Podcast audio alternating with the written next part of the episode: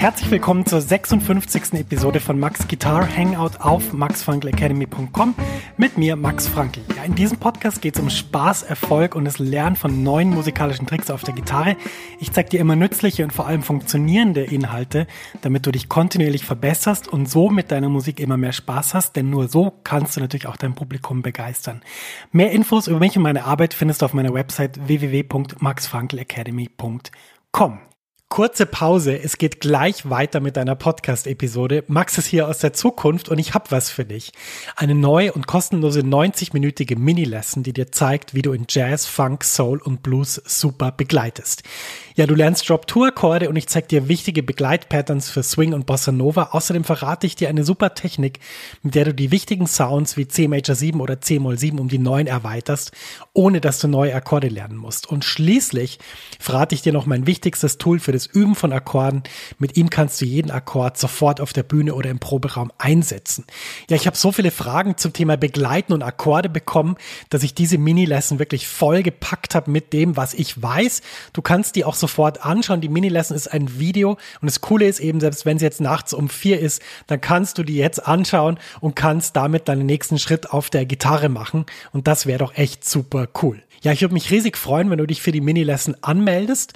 Du findest sie unter der Adresse www.maxfrankelacademy.com schrägstrich mini-lesson. Ich buchstabiere das mal kurz. www.maxfrankelacademy.com Schrägstrich M-I-N-I Bindestrich L-E-S-S-O-N.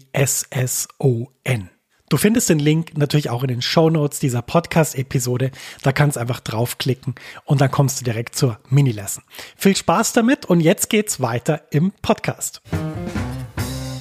Herzlich willkommen zu dieser Episode. Das ist eine Bonus-Episode, eine Überraschungsepisode.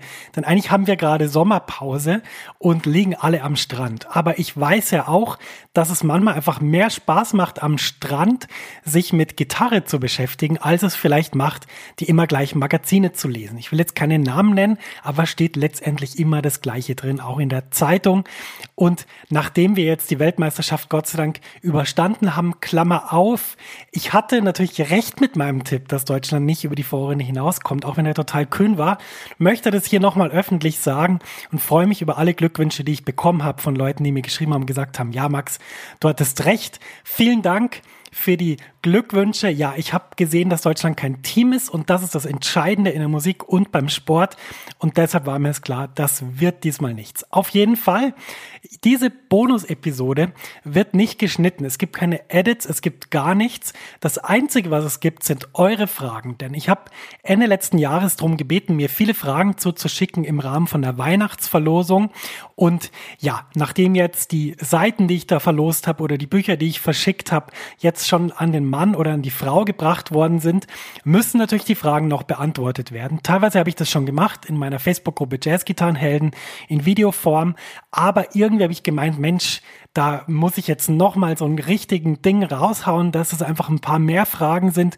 Denn ich glaube, man kann von Fragen von anderen extrem viel lernen, weil letztendlich beschäftigen sich alle mit den gleichen Sachen. Und gerade da ist es wichtig, dass man eben durch Fragen und Antworten auch einfach lernt. Und deshalb heute so viele Fragen wie möglich werde ich beantworten in einer kurzen, prägnanten Form, damit es nicht ewig lang dauert pro Frage, damit du vor dem Kopfhörer oder mit dem Kopfhörer am Ohr nicht denkst, Mensch, Max, laber nicht rum.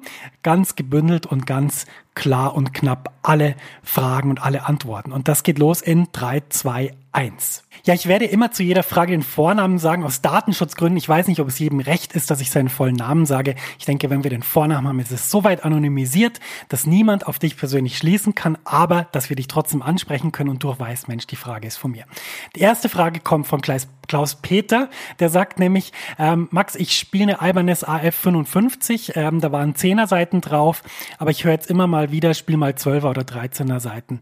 Bei 10er Seiten spiele ich eigentlich ganz leicht, aber sie scheppern mal manchmal. Was soll ich denn machen? Äh, dickere Seiten klingen doch voller und vor allem lassen sich Akkorde besser greifen. Sehr gute Frage. Ich denke, grundsätzlich ist das immer eine Frage der Gitarre. Also auf traditionellen, dickeren Jazz-Gitarren hat man öfter dickere Seiten drauf, je nachdem sogar mit ummantelnder G-Seite. Auf dünneren Gitarren, also zum Beispiel wie auf meiner AS200, ähm, hat man oft 11er Seiten drauf oder vielleicht sogar 12er. Ben Monder spielt 13er und das bringt uns schon zur Beantwortung der Frage, ist es letztendlich immer eine Frage dessen, wie du den Sound empfindest und wie du findest, dass es sich anfühlt. Und danach würde ich das ausrichten. Wichtig ist, dass man nicht zum Beispiel von 10er Seiten auf 13er Seiten sofort wechselt, denn das wird dem Hals der Gitarre ein paar Schwierigkeiten machen, je nachdem, wie er beschaffen ist. Das heißt, immer vorsichtig eine Stufe stärker, probier auch mal unterschiedliche Marken aus, probier unterschiedliche Stärken aus und dann wirst du dein Lieblingsding finden und wirst auch merken, wenn sich das wirklich gut anfühlt, denn das ist ja auch das, was ich immer beim Üben im Flow gesagt habe. Es muss sich auch gut anfühlen, dass es gut klingt, ist selbstverständlich, aber man muss auch das Gefühl haben, Mensch, das macht mir Spaß. Und wie gesagt, Ben Monder zum Beispiel spielt sehr dicke Seiten. Ich persönlich spiele Elfer Seiten mit einer stärkeren E-Seite und einer stärkeren H-Seite, also die beiden höchsten Seiten etwas dicker. Da habe ich mehr Feedback. Das ist so mein Lieblingsding. Äh, aber wie gesagt, es ist sehr persönlich und sehr individuell. Deshalb einfach mal ausprobieren und vor allem Spaß haben mit den unterschiedlichen Seiten. Ja, die nächste Frage ist von Andreas, der sagt, Mensch, Max, wie würdest du Intonation und gutes Timing üben oder auch bei einem Schüler, dem Schüler beibringen? Intonation speziell bei Bandings, Timing zum Beispiel bei der Exaktheit von Tower of Power, also, also bei so Funk-basierter Musik. Sehr gute Frage. Intonation bei Bandings geht ganz einfach. Ähm, da würde ich Folgendes anschauen. YouTube aufmachen, Guthrie Govan String Banding Masterclass Nummer 1 angucken. Unglaubliche tollen Dinge, die er da erzählt. Und selbst da äh, geht es natürlich vor allem auch um Intonation. Das heißt, dass der gebundene, der gebundene, der, es gibt ja hier keine Edits, jetzt merkst du, dass es keine Edits gibt, dass der gezogene Ton die richtige Tonhöhe hat und da gibt er einen wahnsinnig guten Input. Das beste Banding-Unterrichtsmaterial, was ich jemals in meinem Leben gesehen habe. Und bevor ich das jetzt zusammenfasse, geht jeder zu YouTube und guckt sich das an. Gutes Timing, mein äh, lieber Freund Nir Felder aus New York ähm, vergöttert die Rhythmuspyramide. Ich auch, einfach die Rhythmuspyramide. Ähm, versuchen üben zu lassen. Wichtig ist, das Tempo eher niedrig anzusetzen und vor allem die eigenen Ohren zu schulen. Das heißt, die eigene, jetzt fährt hier ein Motorrad vorbei, das wird natürlich auch nicht rausgeschnitten, die eigenen Ohren zu schulen und da zu schauen, dass man wirklich lernt, auf dem Beat zu spielen und dann kann man am Schluss auch so komplexe und auf dem Beat gespielte Funkmusik spielen, wie das bei Tower of Power der Fall ist. Ich hoffe, das hilft weiter. Vielen Dank für die super Frage, Andreas. Die dritte Frage kommt von Gesa, der sagt, äh, ihm helfen meine Vorschläge zum Beispiel beim Üben im Flow extrem gut. Jetzt ist die Frage, wie funktioniert das mit dem Metronom? Denn immer wenn das Metronom einschaltet, dann kommt auch ein gewisser Stress und der Flow ist dahin. Ich würde Folgendes äh, sagen dazu. Äh, es ist natürlich immer eine Frage vom Tempo, wie schnell man spielt. Aber was ich versuchen würde, ist das Metronom eben nicht auf die Viertel zum Beispiel zu stellen, weil das einen zu starken Stress verursacht. Ich würde das Metronom in einem angenehmen Tempo, wo du die Sachen gut spielen kannst, nur auf die Eins stellen und ich würde das auch nicht so sehen, dass das Metronom sozusagen mein Richter ist, ob ich jetzt richtig oder falsch bin, sondern ich würde das so betrachten, dass das Metronom wie ein Drummer ist, der halt immer auf die Eins sein Becken anschlägt oder seine Snare spielt. Und wenn man das macht, wenn man im Kopf diesen Shift macht, dann geht es dann automatisch besser mit dem Metronom und es entsteht kein Stress mehr.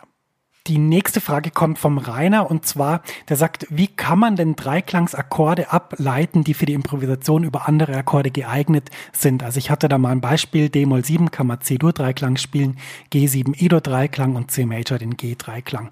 Gibt es da irgendeine Regel? Naja, die Regel ist so, man muss sich einfach in Harmonielehre sehr gut auskennen und muss halt wissen, in welchen Tonleitern bestimmte Dreiklangskonstruktionen vorkommen und dann kann man über diese Grundakkorde dann so improvisieren.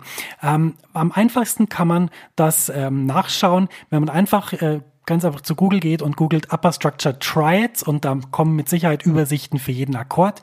Die Frage ist natürlich, welchen Sound erzeugt man? Man sollte den ungefähr kennen, aber auch da gibt es super Übersichten und ich denke, da kann man einfach nur, ja, einfach rumprobieren. Man kann auch zum Beispiel einen Akkord nehmen und einfach jeden Dreiklang, den es gibt, jeden Dur-Dreiklang, den es gibt, da drüber spielen und schauen, wie einem das gefällt.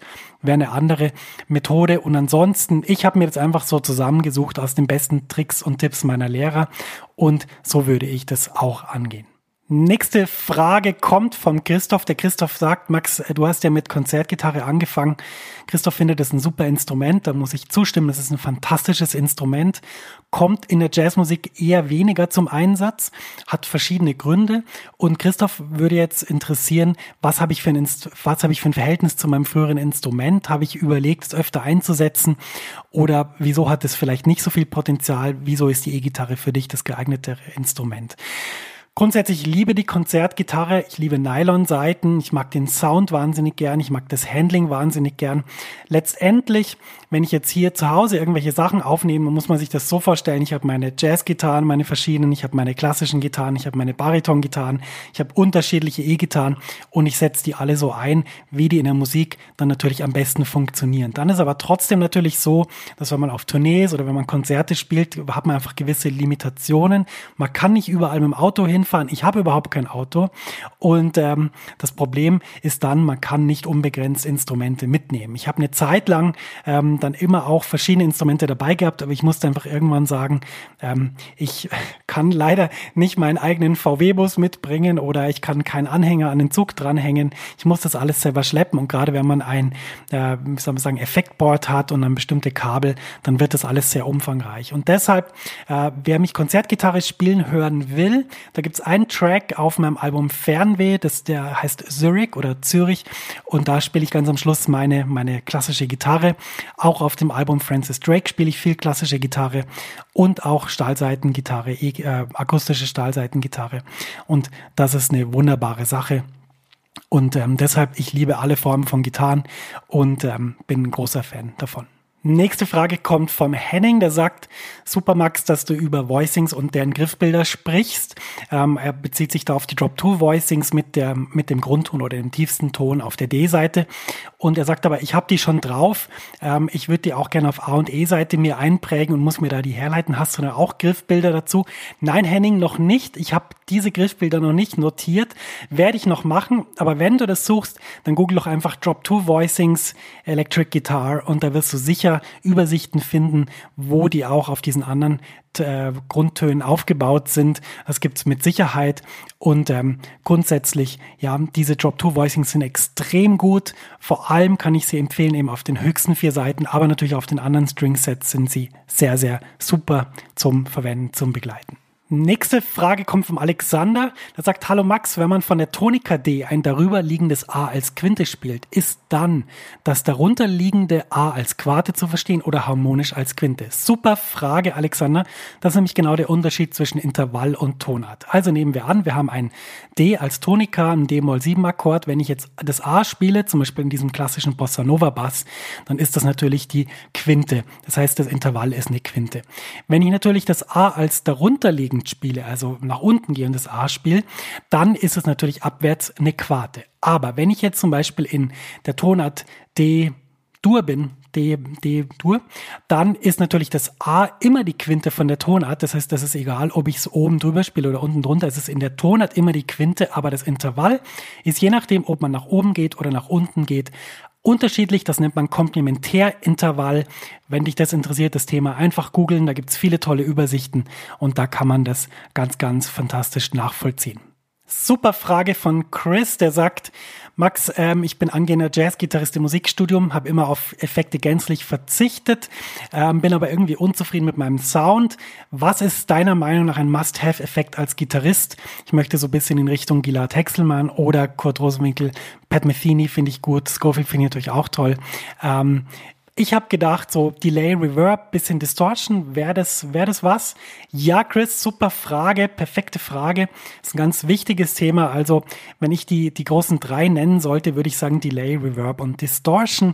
Für mich ist bei der Distortion einfach ein alter Red-Verzerrer, Procore Red, das Nonplusultra. Beim Delay habe ich verschiedene. Ich habe zum Beispiel von MXR das Carbon Copy. Wenn ich so ein ganz äh, striktes, ganz, ganz exaktes Delay will, nehme ich so ein Boss DD6 oder DD7 heißt das, glaube ich. Und beim Reverb habe ich zum Beispiel den Blue Sky von Strymon, auch ein super Gerät. Und ich würde mal die drei mal probieren Soundtechnisch kann man da viel machen. Ähm, wichtig ist einfach, die Frage ist, wie man die Sachen einstellt, denn auch hier kann man sehr klare und starke Soundunterschiede dann produzieren, obwohl man die gleichen drei Sachen hat. Viel Erfolg damit und viel Spaß beim Ausprobieren. Super Frage von Elisabeth. Sie hat äh, gesagt, du Max, ich habe eine Frage. Ich habe einen Schüler, ich fasse es jetzt mal zusammen, weil es eine bisschen längere Erklärung ist. Ich habe einen Schüler, der ist total motiviert, ist 14 Jahre alt, will Jazz lernen und ähm, hat schon sehr viel klassische Gitarre gespielt, ist talentiert und fleißig und ähm, ist auch seit einiger Zeit in der studienvorbereitenden Abteilung der Musikschule. Ähm, ja, und er hat jetzt viel aus YouTube gelernt, kennt abgefahrene Voicings und sein Kopf ist voller Informationen, aber er kann es nicht so recht umsetzen umsetzen, interessiert sich hauptsächlich für Modern Jazz und ähm, ja, ist jetzt so ein bisschen den Eindruck, er versucht, den ersten Stock des Hauses zu bauen, bevor das Erdgeschoss gefestigt ist. Sie ist also auf der Suche nach einem Konzept, nach einem Weg, wie man ihnen am besten helfen kann, wie man ihn weiterbringen kann. Ich glaube, grundsätzlich ist es so. Also ich habe die Situation oft gehabt. Ich habe jetzt, glaube ich, insgesamt hier in Zürich ungefähr zehn oder elf Schüler gehabt, die dann an eine Hochschule gegangen sind und dann Jazz studiert haben, die ich also in den letzten ja, zwei, drei, vier Jahren davor begleitet habe, bis zur Aufnahmeprüfung. Und ähm, ich muss sagen, dass das Schwierige an dieser ganzen Sache bei Jazzvermittlung ist, dass es so, so viel gibt und dass es eigentlich gar kein klares Ziel gibt, wie jemand spielen soll, denn es gibt auch hier wieder extrem unterschiedliche äh, Fähigkeiten, die man ausbilden kann. Deshalb bei diesen Schülern mache ich das immer so und ich glaube, das ist für alle Leute wichtig, die, die unterrichten. Ich versuche immer an der Motivation vom Schüler anzudocken und dann möglichst spezifisch zu sein. Also meine Erfahrung ist, dem Schüler Improvisationskonzepte zu erklären mit, mit verschiedensten äh, Voicings und verschiedensten Scales und so ist relativ langwierig und das Problem ist, dass man das relativ schwer auch nur umsetzen kann, weil man eben nicht nur zum Beispiel dann sagt, spiel mal C-Dur über C Major 7. Ähm, was man aber machen kann, ist, man kann schauen, man kann den Schüler sagen, du, auf was hast denn du wirklich Lust, was interessiert denn dich am meisten? Dann kann man versuchen, ihm hier was zu zeigen an einem konkreten Stück, dass er ein Stück spielt, dass er das vielleicht auch mit seiner Band spielt, dass er darüber improvisieren lernt und dass man dann immer Schritt für Schritt so weitergeht, natürlich oft auch Theorie mit einfließen lässt, aber vor allem eben an der Motivation andockt und den Schüler ins Spielen bringt und dann darauf vertraut, dass er auch seinen Weg in diese Musik selber findet, denn letztendlich gibt es keinen strukturierten Weg in diese Musik, auch keinen Fahrplan ist zumindest meine Erfahrung. Und deshalb, ich würde immer versuchen, den Schüler anhand von konkreten Stücken weiterzubringen, immer zu schauen, dass ich seine Motivation treffe, das, was ihn wirklich umhaut, was ihm gefällt. Und von da geht's dann weiter. Und ich hoffe, dass äh, diese Sachen auch der Elisabeth helfen und natürlich auch anderen, anderen, allen anderen Leuten, die Schüler unterrichten. Nächste Frage von Martin. Super Frage. Er sagt, wie kann man mit wenig Übezeit pro Tag trotzdem weiterkommen? Er ist berufstätig, zehn Stunden aus dem Haus, abends gehen maximal noch ein bis zwei Stunden. Er spielt in zwei Jazz-Kombos und hat ein ziemlich großes Repertoire an Stücken, die er können muss. Er, meistens kann er sich nicht jedem Stück genauer widmen und weiß auch nicht, was er üben soll, was ist wichtiger, Skalen, Akkorde, Standards. Er ist einfach nicht so zufrieden. Ja, das gibt's eine ganz einfache Antwort. Erstmal ist viel wichtiger, wie man übt, als was man übt. Das heißt, wenn dich dieses Thema interessiert, üben im Flow, üben und spielen im Flow, gibt's auf meiner Website eine ganze Seite drüber. Ich habe ein E-Book darüber geschrieben. Das ist eine, finde ich, sehr, sehr gute Anleitung, wie man so üben kann, dass es einem wirklich Spaß macht, dass man die Dinge sofort umsetzen kann, dass man einfach weiterkommt und dass man in die Tiefe kommt.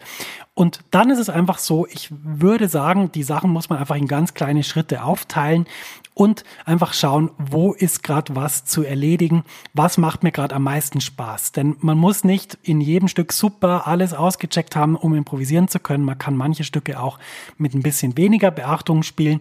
Wichtig ist einfach da anzudocken, wo es einen wirklich packt, wo man wirklich Spaß an der Musik hat und da dann auch zu schauen, dass man da weiterkommt. Martin, ich hoffe, das hilft dir. Ähm, auf meiner Seite Max Frank Academy findest du auch viele andere Tipps zum Üben, was man übt, wie man übt und ich hoffe, dass dir das alles im Paket dann sehr, sehr weiterhilft. Super Sache, die Thomas sagt. Thomas sagt nämlich, er hat meinen Artikel mit den drei Klängen gelesen und da ist es ihm wie Schuppen von den Augen gefallen. Man kann vier Klänge auch durch entsprechende drei Klänge ersetzen. Er würde sagen vereinfachen, wenn man einfach den Grundton weglässt. Das ist genau das gleiche Prinzip.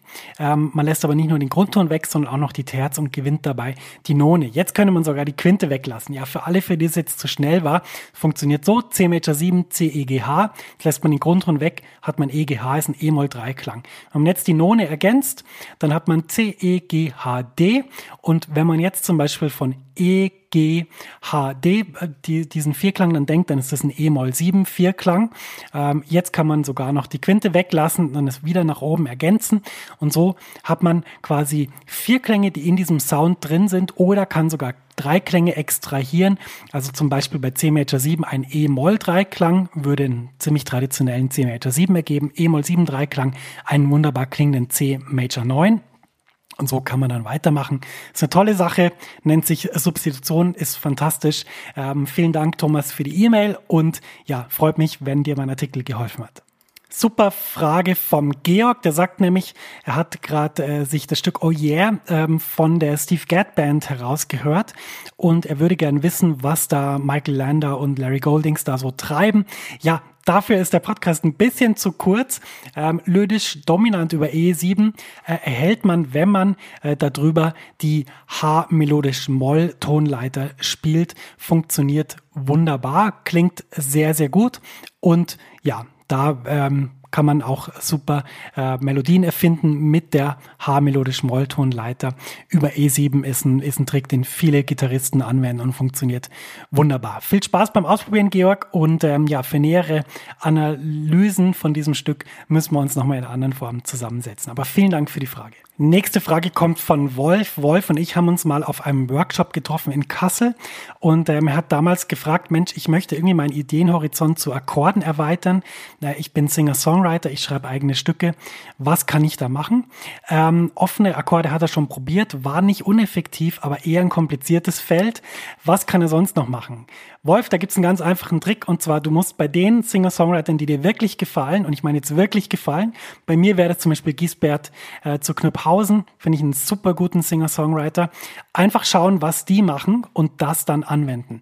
Ein Trick, den viele Singer-Songwriter haben, ist auch Capodaster verwenden oder andere Tunings verwenden.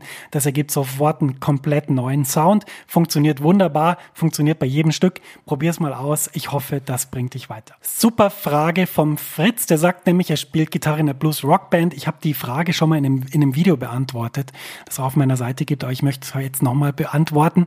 Ähm, er hat verschiedene Gitarren, er hat einen Tech 21 Trademark und ähm, er ist im Sound grundsätzlich zufrieden, aber bei Soli wünscht er sich irgendwie einen cremigeren Lead-Sound dass ich dann einen heißen Tipp habe. Ja, natürlich, Procore Red ist mein Verzerrer der Wahl, finde ich ein fantastisches Gerät. Und besonders die alten, ich habe zwei alte, sind äh, unglaublich tolle Kisten. Einfach die ausprobieren, irgendwo bei eBay ein ersteigern und dann loslegen, ist mein heißer Tipp für diese Situation. Sehr gute Frage von Hayo, der sagt nämlich, Max Solin über eine komplette Bluesform in B-Flat mit drei Klängen würde mich interessieren. Wo sind die wichtigsten Takte, die den Dreiklang gut vertragen? Das ist eine sehr gute Frage. Das sprengt auch ein bisschen den äh, Rahmen dieses Podcasts, weil das gar nicht so einfach zu erklären ist. Aber ich kann mal zwei Sachen sagen, die ich immer mache, die bei einer Bluesform wunderbar funktionieren. Und zwar grundsätzlich kann man über einen Blues in B-Flat immer, wenn man die erste Stufe hat, wunderbar die B-Flat Moll Pentatonik benutzen, aber mit der Ergänzung um die Durtherz, also zum Beispiel auf, dem, auf der G-Seite mit dem zweiten Finger. Ähm, wenn man dann zur vierten Stufe wechselt, spielt man die natürlich nicht mehr, sondern betont möglichst die G-Seite erster Finger, also das D-Flat und dann ist es so, es gibt einen super Takt in dem Blues von B, der wahnsinnig wichtig ist. Das ist der Takt Nummer 6. Hier äh, spielt man meistens ein E vermindert Akkord. Also das heißt eine Kreuz vierte Stufe und hier kann man super den E vermindert Vierklang benutzen in dem, dem tollen Shape, den man so mit der linken Hand greifen kann. 1-4, nächste Seite ein Bund höher, 1-4 und so weiter. Mit Ausnahme des Abstands zwischen G und H-Seite. Das ist, sind äh, zwei wunderbare Sachen, die man sauschnell umsetzen kann und die wirklich einen richtigen Unterschied machen, wenn man über den Blues in B improvisiert. Alles Gute, Hayo, und vielen Dank für die Frage. Super Frage vom Andy, der sagt nämlich, Max, ich tue mir teilweise hart, die ganzen Griffe im Kopf zu behalten. Wie kann man sich Griffbilder von Akkorden leichter einprägen? Gibt es da Tricks? Ja, da gibt es Tricks. Wichtig ist, dass man diese Griffbilder visualisiert. Das heißt, dass man, wenn man zum Beispiel im Bus sitzt, sich vorstellen kann, wie das Griffbild auf dem Hals der Gitarre aussieht. Wenn man das nicht kann, wird man auch beim Spielen Schwierigkeiten haben. Und wenn ich mir einen neuen Akkord einpräge, ist es immer für mich ganz wichtig, immer nur einen gleichzeitig diesen Akkord in möglichst unterschiedlichen Tonarten ausprobieren und ihn dann so zu visualisieren, dass ich ihn mir ohne Probleme im Bus einfach vorstellen kann. Das sind meine Tricks für Akkorde. Viel Spaß beim Umsetzen, Andi. Sehr gute Frage von Tommy, der sagt nämlich, Max, ähm, ja, bei uns E-Gitarristen ist ja oft das Problem, dass wir zu viel Lärm machen. Wir können nur über Kopfhörer üben. Ähm, ja, der Sound gefällt mir grundsätzlich über Kopfhörer. Das Setting speichere ich dann ab, ziehe ich dann die Klinke wieder raus, bin ich maßlos vom, vom Sound enttäuscht. Das heißt, der Kopfhörer klingt super, der Amp klingt dann nicht so gut. Mache ich das, am Amp einen guten Sound einzustellen, klingt der Kopfhörer nicht so gut und der Spaß bleibt auf der Strecke. Wie machst du das? Ich mache das so. Ich habe ja vorher schon Nierfelder erwähnt und von Nier gibt's einige Videos, wo er einfach in irgendwelchen Hotelzimmern ohne Amp übt mit seiner Stratocaster-Gitarre. Klingt super gut. Ähm, ich mache so, dass ich immer versuche, auf dem Equipment, auf dem ich gerade spiele, den möglichst guten Sound zu kriegen. Das heißt, ich habe nicht einen Sound, den ich immer einstelle und dann verwende, sondern ich stelle den immer neu ein, weil ich bin immer in einem neuen Raum. Ich habe unterschiedliche Sachen, Kopfhörer oder Amp oder Bühne oder Soundcheck oder Probe.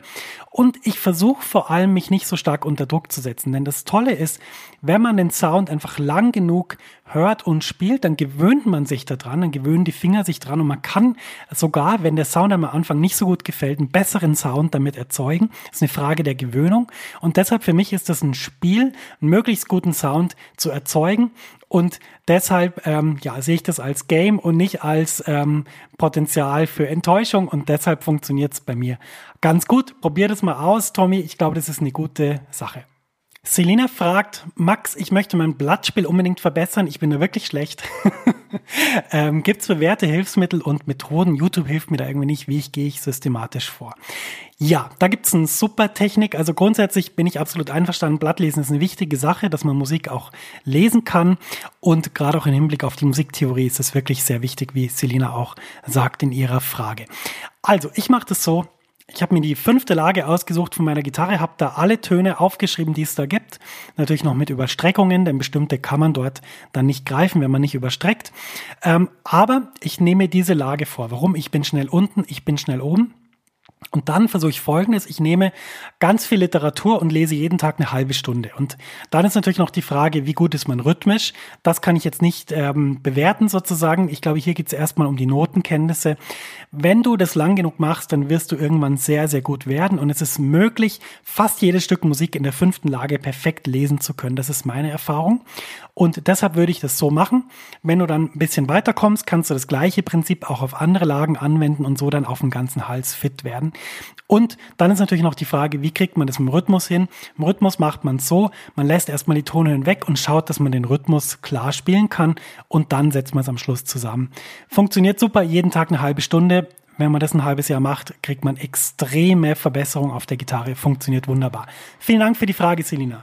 Dennis fragt, Max, wie bringst du dich optimal in den Flow? Ja, sehr gute Frage, Dennis. Ähm, ich bringe mich so in Flow, dass ich die Sachen mache, die ich in meinem E-Book beschrieben habe. Wie gesagt, ich habe es erstmal selber als Schüler natürlich ausprobiert, habe es dann an vielen Schülern ausprobiert. Und für mich ist so diese, dieses Konzept des Übens und Spielens im Flow, so wie ich das in meinem Buch dann beschrieben habe, für mich ist das die Anleitung, ich gehe so vor, wenn ich selber übe und ich komme so optimal in Flow. Das ist meine Anleitung. Super Frage von Tom. Tom sagt, Max, ich würde gerne wissen, wie man modal improvisiert. Hab die Changes der Standards einigermaßen durchschaut, aber das hilft mir wenig bei Songs oder Jam Jams ohne Changes. Ja, das ist richtig. Da hilft es, wenn man sich gute Bücher holt, in denen das toll beschrieben ist. Eines, aus dem ich sehr viel gelernt habe, ist von Peter O'Mara, heißt Model, Model Concept. Das ist ein super Buch, kann ich wärmstens empfehlen und hat mir irrsinnig Spaß gemacht, diese Sachen da auszuprobieren. Ähm, für mich das beste Buch zu diesem Thema. Viel Spaß damit, Tom. Das ist mein bester Tipp für diese Sache. Christian sagt, hallo Max, wie schafft man es, das Gefühl wegzubekommen, dass man trotz Üben und Praxis schlechter statt besser wird? Ich spiele seit über 30 Jahren Gitarre und habe das Gefühl, seit Jahren auf der Stelle zu treten. Ja, Christian, da bist du nicht alleine, das geht vielen Leuten so. Da kann man mehrere Sachen machen. Erstmal würde ich sagen, versuch mal bei einem Gitarristen Unterricht zu nehmen, der dir wirklich gefällt. Müssen ja nur ein, zwei Stunden sein, du musst da nicht eine Menge Geld investieren. Versuch das mal, probier das mal aus. Das andere ist, du musst beim Üben wieder in die Tiefe kommen, so dass es dir wirklich Spaß macht. Check mal bitte mein Üben und Spielen im Flow E-Book aus. Das ist eine super Anleitung, äh, wo auch viele Leute mir berichten, dass sie da wieder richtig, richtig, richtig Spaß gefunden haben am Üben. Und dann würde ich sagen, versuche ähm, nicht zu lang zu üben und versuche dir klare Ziele zu setzen, dass du mal sagst, okay, halbe Stunde, das ist mein Ziel, das will ich umsetzen. Achte auf den Klang, achte darauf, wie es sich anfühlt. Das sind übrigens schon zwei Sachen Sachen, die äh, beim Üben im Flow ganz wichtig sind. Und dann bin ich sicher, wirst du auch aus dem Ding wieder rauskommen. Und wenn das alles nicht hilft, dann schreibst du mir wieder, dann lasse ich mir was Neues einfallen. Vielen Dank für die coole Frage. Super Frage vom Marius, der sagt, hey Max, was denkst du über Pentatroniken? Ähm, haben die sozusagen, sind die gleichberechtigt gegenüber anderen Tonleitern oder siehst du das mehr so als Soundscape? Ähm, und ähm, ja, benutzt es überhaupt in ihrer, in seiner pursten Form, also nur die fünf Noten. Ja, Marius, absolut. Pentatonik ist eine fantastische Tonleiter, vor allem wenn man sie über andere Akkorde spielt. Also nicht die A-Moll-Pentatonik über A-Moll 7, sondern zum Beispiel die A-Moll-Pentatonik über D-Moll 7, denn dann ergeben sich total tolle Sounds, die man dann äh, bekommt. Und so benutze ich die Pentatonik viel, wenn dich das Thema interessiert. Ich weiß, du bist auch ein super Musiker. Ähm, dann, es gibt viele Leute, die über Pentatoniken reden, viele super Gitarristen. Einfach sammeln, was die alles so erzählen und diese Sachen ausprobieren, ist, finde ich, Gold wert. Udo fragt, Max, ähm, ja, wenn man in der Big Band improvisiert, man kennt das Stück noch nicht so gut und möchte anhand des Leadsheets drüber improvisieren, oftmals heißt es dann improvisier mal über die nächsten 20 Takte. Wie kann man leicht erkennen, welche Pentatoniken für eine mögliche Improvisation dazu zu benutzen sind? Oder wie würdest du vorgehen? Das ist eine sehr schwierige Frage, denn es hängt immer vom Stück ab. Grundsätzlich ist es so, wenn eine bestimmte Tonart eindeutig angezeigt ist, also dass man zum Beispiel sieht C Major 7, D-Moll 7, G7, A-Moll, sowas, man es eindeutig zuordnen kann, kann man wunderbar die Durtonleiter benutzen. Wenn man das nicht kann, muss man schauen, welche Akkorde hat man für sich. Das ist dann eher wieder so eine, so eine Frage, die so mit diesem Peter O'Mara Model Concept zu tun hat. Also was kann man äh, benutzen über welche Grundakkorde. Und dann würde ich einfach sagen, Udo, das Allerbeste ist, du schickst mir mal zwei, drei Beispiele und wir besprechen die zum Beispiel in meiner Facebook-Gruppe Jazz-Gitarrenhelden, denn da ist es einfach so, die Einzelbeispiele, die sind immer so unterschiedlich, dass man sie fast einfach besprechen muss. Viel Erfolg damit und ja, bis bald. Super Frage vom Christian, der sagt, welche Tools nutzt du zum Transkribieren? Ähm, hast, du einen, hast du einen Workflow, wie zum Beispiel Beispiel mit dem Programm Transcribe und Sibelius. Und eine weitere Frage, nimmst du dich beim Üben auf und archivierst du die Mitschnitte? Was ist hier dein System? Grundsätzlich transkribieren, ich benutze Transcribe, äh, je nachdem ist es unterschiedlich, äh, was ich dann sonst noch benutze, von wo ich das transkribiere, ob das eine Audiodatei ist oder ein YouTube-Video. Auf jeden Fall ist es selten so, dass ich die Dinge sofort aufschreibe, sondern ich versuche sie erstmal spielen zu können, denn nur dann kriege ich sie richtig ins Gefühl, in die Finger und das ist für mich das Allerwichtigste. Wenn ich sie dann notiere, benutze ich Sibelius. Ähm, grundsätzlich nehme ich mich beim Üben nicht auf. Ähm, das mache ich nicht. Allerdings nehme ich mich beim Konzertespielen auf und bei Proben und höre die Sachen an. Archiviert werden die nicht. Ich höre einfach mal rein, wie es klingt, wie es mir gefällt und mache mir dann so meine Gedanken, was mir dazu einfällt. Vielen Dank für die coole Frage, Christian. Nikolai hat eine Frage, die ist zweiteilig. Erstens Equipment. Alle Gitarristen im Blues und im Rock Pop schwören auf Tube Amps, also auf Röhrenverstärker. Er auch. Warum gibt es so viele Jazzer, die kleine Transistor-Amps spielen? Was ist meine Meinung dazu? Ich glaube, grundsätzlich ist das eine ganz individuell unterschiedliche Frage. Man bekommt irgendeinen Amp, man findet, der klingt gut, man kriegt einen anderen, findet, der ist nicht gut. Und so wird man dann geprägt. Nachdem sehr viele verschiedene Amps überall rumstehen, ist es eine sehr äh, spezifische Sache, die individuell unterschiedlich ist. Für mich ist es so, dass halt ähm, Tube-Amps manchmal den Nachteil haben, zum Beispiel wenn ich an den Fender Twin denke, dass sie im Prinzip oben und unten ein bisschen zu fett sind, also ein bisschen zu krasse Höhen, ein bisschen zu krasse Bässe. Und gerade für Jazzmusik, um sich da eine im Ensemble auch gut durchzusetzen, ist es manchmal gut, wenn man ein bisschen dunkleren Sound hat, der nicht so, wie soll man sagen, nicht so breit ist. Ich mache das mit einem EQ auf der Bühne oder auch mit meinem Red, der ein bisschen komprimiert, aber auch in einem Transistorverstärker kriegt man dann eine gewisse Färbung vom Klang, die einem dazu dann hilft. Die zweite Frage vom Nikola ist Standards lernen. Ich beschäftige mich jeden Monat mit dem neuen Jazz-Standard. Nach vier Wochen habe ich den einigermaßen drauf und kenne die Changes, aber nach acht Wochen habe ich das einfach wieder vergessen. Äh, um dann wieder spielen zu können, müsste ich ins Reebok gucken, ist es normal oder muss man als motivierter Gitarrist 100 Jazz-Standards im Tiefschlaf spielen zu können? Nein, ich würde nicht sagen, dass man das können muss. Es ist halt immer abhängig von der Situation, in der man ist. Wenn man in New York auf Sessions überleben will, muss man mit Sicherheit so viele Standards können, wie es irgendwie geht. Für mich ist es so, ich kann die Standards, die mir wirklich gefallen, die mich wirklich umhauen, das sind vielleicht 20, 30 ähm, und kann die wirklich in- und auswendig, wiederhole die aber auch immer, spiele sie aber auch oft und kann mich dann in denen ausdrücken. Und wenn man sozusagen beim Üben nicht, ähm, ja, wie soll man sagen, nicht schnell genug in diese Tiefe kommt, dass man sie wirklich super kann, dann könntest du mal, Nicola, ausprobieren, die im Flow zu üben. Das ist auf jeden Fall eine Taktik, die sehr gut hilft und einen extrem weiterbringt. Ich bin aber sicher, das kennst du schon. Super Frage von André, der sagt, Max, was hältst du für den wichtigen Ansatz? Alterationen für Outside-Spiel separat zu lernen, Klammer auf, als Ergänzung zum nicht alterierten Tonmaterial oder das Lernen der verschiedenen Skalen, Halbton, Ganzton, alterierte Skala. Er bezieht sich auf einen Jazzgitarren-Anfänger, der in den Anfängen der Jazz-Improvisation steckt. Grundsätzlich, da sind jetzt viele Dinge drin, über die man ein bisschen reden müsste. Ich würde sagen, das erste Gute, was man machen kann, ist mal sich mit den Skalen des Jazz vertraut zu machen, also mit Dur, mit melodisch Moll, mit harmonisch Moll und zu schauen, welche Akkorde gibt's da. Dann kann man über diese Akkorde diese Tonleitern spielen, ohne dass man riesigen Aufwand hat. Dann kann man die unterschiedlichen Tonleitern innerhalb von diesen Skalen kennenlernen, wie zum Beispiel in Dur, Phrygisch oder Lydisch, wie zum Beispiel in melodisch Moll, zum Beispiel die zweite und dritte Stufe sehr interessant, natürlich auch die erste oder die sechste und dann kann man das so machen wenn man jetzt sozusagen ähm, Outside-Spiel lernen soll, dann kann man da unterschiedliche Wege gehen. Das würde ich aber grundsätzlich mal von diesen Skalen trennen. Also ich würde grundsätzlich erstmal versuchen, Akkorde eindeutigen Sounds in Skalenform zuzuordnen. Und wenn man dann so weit ist, dass man sagt, jetzt probiert man mal Inside-Outside-Spiel an, dann würde ich Folgendes probieren, mir einfach zum Beispiel für eine Dominante einen Pedalton aufnehmen, zum Beispiel ein G, und dann versuchen die unterschiedlichen Tonleitern, die man über eine Dominante dann denken kann, zum Beispiel mixolydisch oder zum Beispiel Halbton, Ganzton oder alteriert, die einfach mal auszuprobieren und zu schauen, was einem wirklich gefällt, was einem wirklich umhaut und von da an geht man dann weiter. Super Frage von Paul, der sagt, in Anbetracht einer Jazzband, die aus Gesang, Bass, Gitarre, Klavier, Schlagzeug und Saxophon zusammengestellt ist, wie bringe ich die Gitarre am besten zur Geltung? Wie integriere ich die Gitarre am besten, um einen Stellenwert zu haben? Wie bringt die Gitarre der Band eine wirkliche Aufwertung?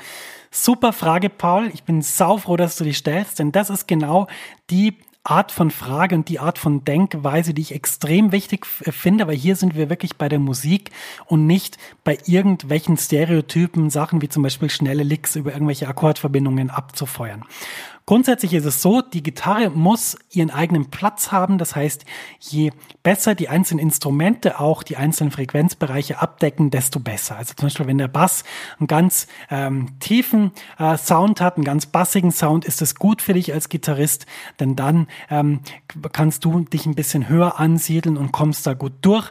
Ganz schlimm ist es zum Beispiel, wenn der Bass ein sechsseitiger E-Bass ist, der oben so klingt wie eine E-Gitarre, dann hast du es schwer. Ähm, dann ist es wichtig, im Arrangement zu schauen, was kann die Gitarre wirklich machen. Ich finde, die Gitarre hat immer sehr viel verschiedene Aufgaben innerhalb von der Band. Man kann die super einsetzen, um zum Beispiel Linien des Saxophons zu doppeln.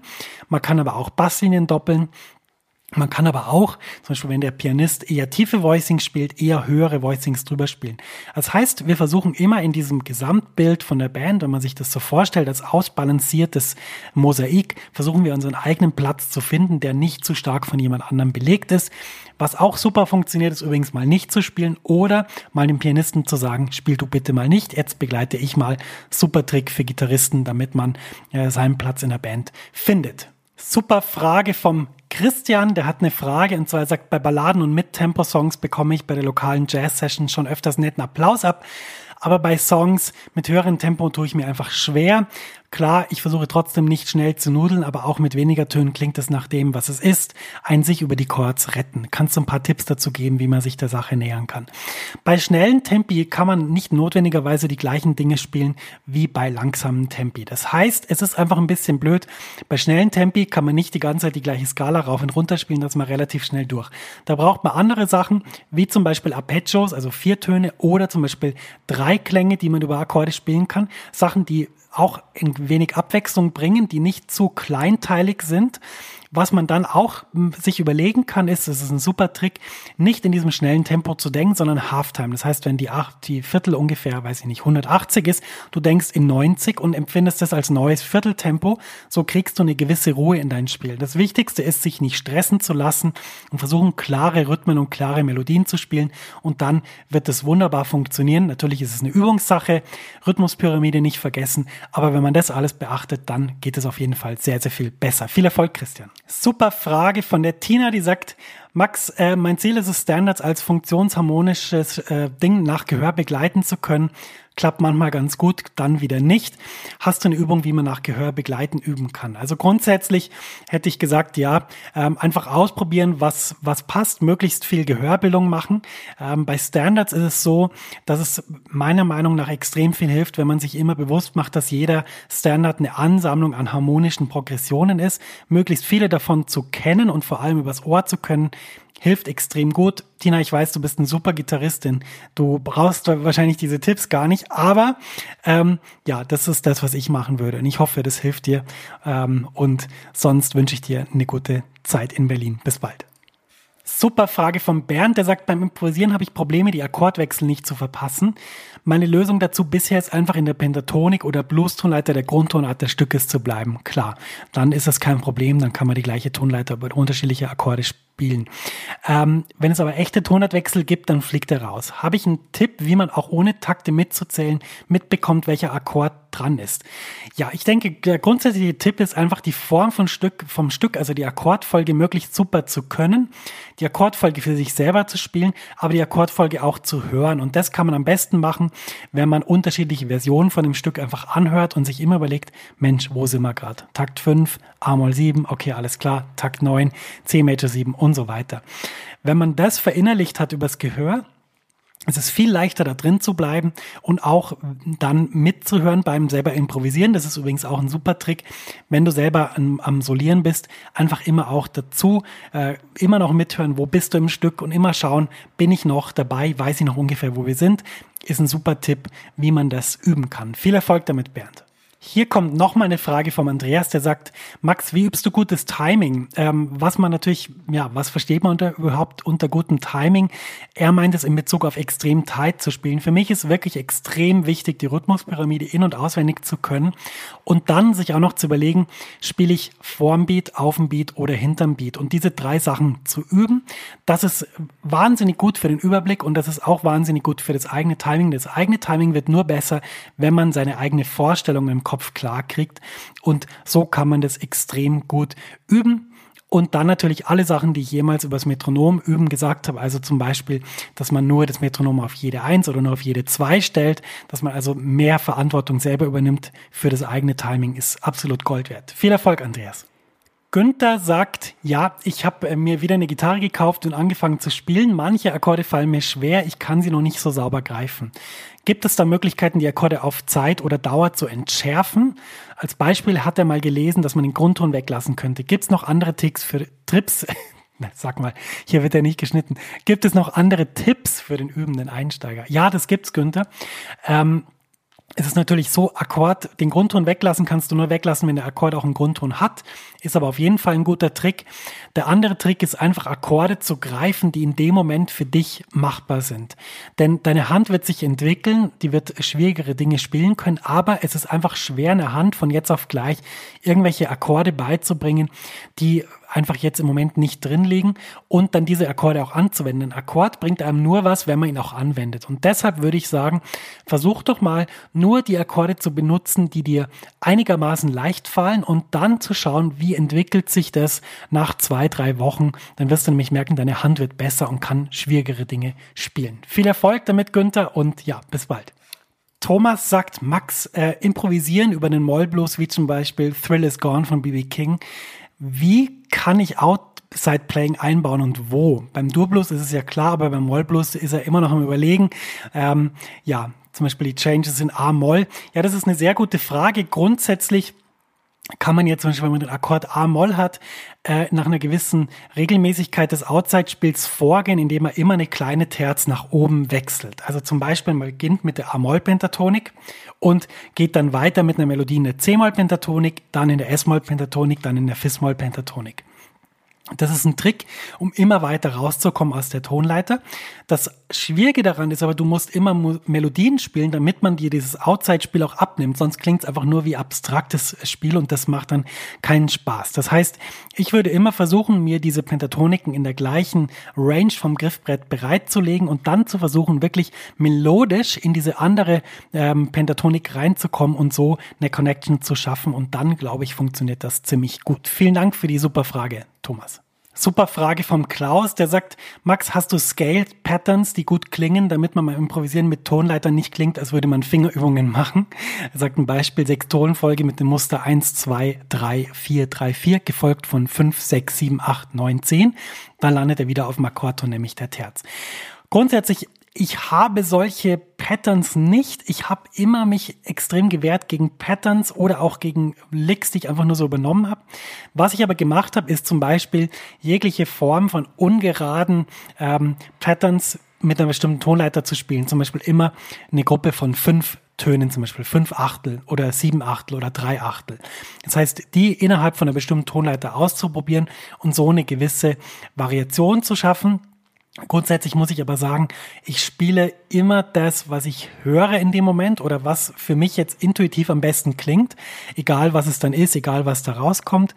Und ähm, deshalb, ich kann eigentlich nur den Tipp geben, mal unterschiedliche Gruppierungen von Achtelnoten oder Achtelziolen mal auszuprobieren.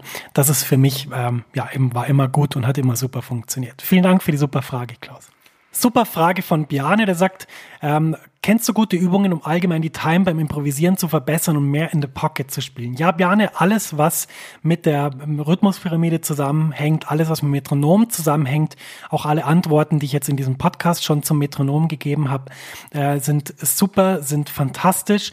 Wichtig ist einfach, möglichst nahtlos von den unterschiedlichen Ein äh, Untereinheiten des, der, der Rhythmuspyramide wechseln zu können und vor allem auch zu schauen, dass man vor, auf und hinterm Beat spielen kann und dann ähm, kann man automatisch immer das auch machen, was man gerade in dem Moment will und wird wirklich viel, viel besser auch beim Improvisieren und spielt vor allem mehr in the Pocket, denn das heißt ja ziemlich genau drauf spielen, je nachdem, wie die Musik das erfordert.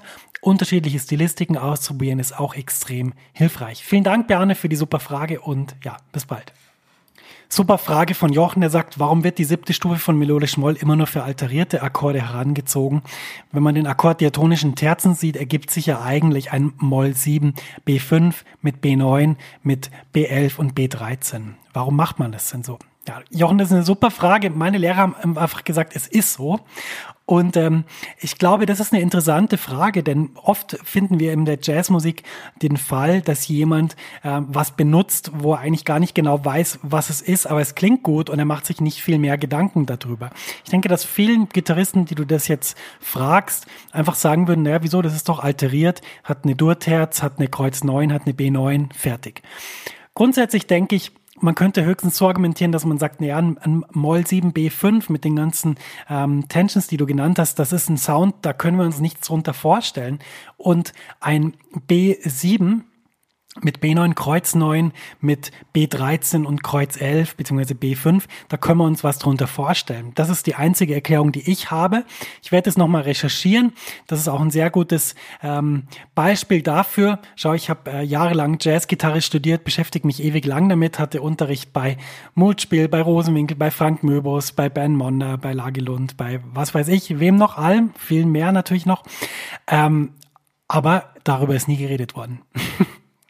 Deshalb äh, gute Frage. Ich werde jetzt mal weiter recherchieren und schau mal, auf was ich da komme. Ja, und die letzte Frage die ist, die kommt von Ralf, der sagt, hey, ich hänge beim Üben, ich komme irgendwie nicht weiter, ich habe keinen vernünftigen Ablauf, ich spiele immer die gleichen Läufe, stehe auf der Stelle, was kann man da machen? Grundsätzlich, Ralf, nimm zwei Stunden bei dem Gitarristen, den du wirklich toll findest, ähm, weil der wird dir so viel neuen Input geben, dass du da extrem glücklich bist. Dann üb im Flow, spiel im Flow, das ist ganz wichtig. Versuch dir Ziele zu setzen, versuch dir ähm, Zeit dauernd zu setzen, also zum Beispiel 90 Minuten, dann 30 Minuten Pause ist eine Sache, die bei mir super funktioniert. Versuch dir äh, neue Sachen, versuch neue Sachen rauszufinden und versuch einfach das alles ein bisschen, ähm, ja, wie soll man sagen, ein bisschen zu strukturieren, Ziele zu setzen, Zeitdauern abzustecken und einfach auch kon ganz konkret sagen, zum Beispiel jetzt übe ich eine Viertelstunde über einen A-Moll 9 zu improvisieren mit der und der Tonleiter, mit dem und dem Arpeggio. Da findest du auf meiner Seite sehr viele Anregungen. Ähm, ich denke auch das Üben und Spielen im Flow hilft da weiter und sonst würde ich einfach sagen, wenn dir das nicht weiterhilft, wenn du alles schon ausprobiert hast, dann meldest du dich nochmal und dann schauen wir uns das nochmal an. Vielen Dank für deine Frage und natürlich viel Erfolg. Das war die 56. Episode von Max Guitar Hangout. Vielen Dank fürs Zuhören. Das war eine Episode nur mit Fragen, die aus der Community kommen. Ich hoffe, dass dir die viel geholfen haben. Wenn dich diese Community interessiert, schau doch mal bei unserer Jazz-Facebook-Gruppe vorbei. Jazz-Gitarrenhelden effektiv und mit Spaß Gitarre lernen. Und das ist eine super Gruppe, super Community, ganz nette Menschen. Und ähm, da ist sicher was für dich dabei. Ansonsten hören wir uns in der nächsten regulären Episode wieder. Das ist die erste erste Episode nach der Sommerpause. Das heißt, wenn der Sommer langsam geht, dann kommt Max Guitar Hangout wieder und bringt dir alle 14 Tage die besten Tricks und Tipps zum Thema Gitarre, zum Thema Jazzgitarre, zum Thema Improvisieren, Akkorde und so weiter vorbei. Vielen Dank fürs Zuhören und jetzt kannst du dich wieder ganz dem Meer und dem Strand widmen, sagt dein Max.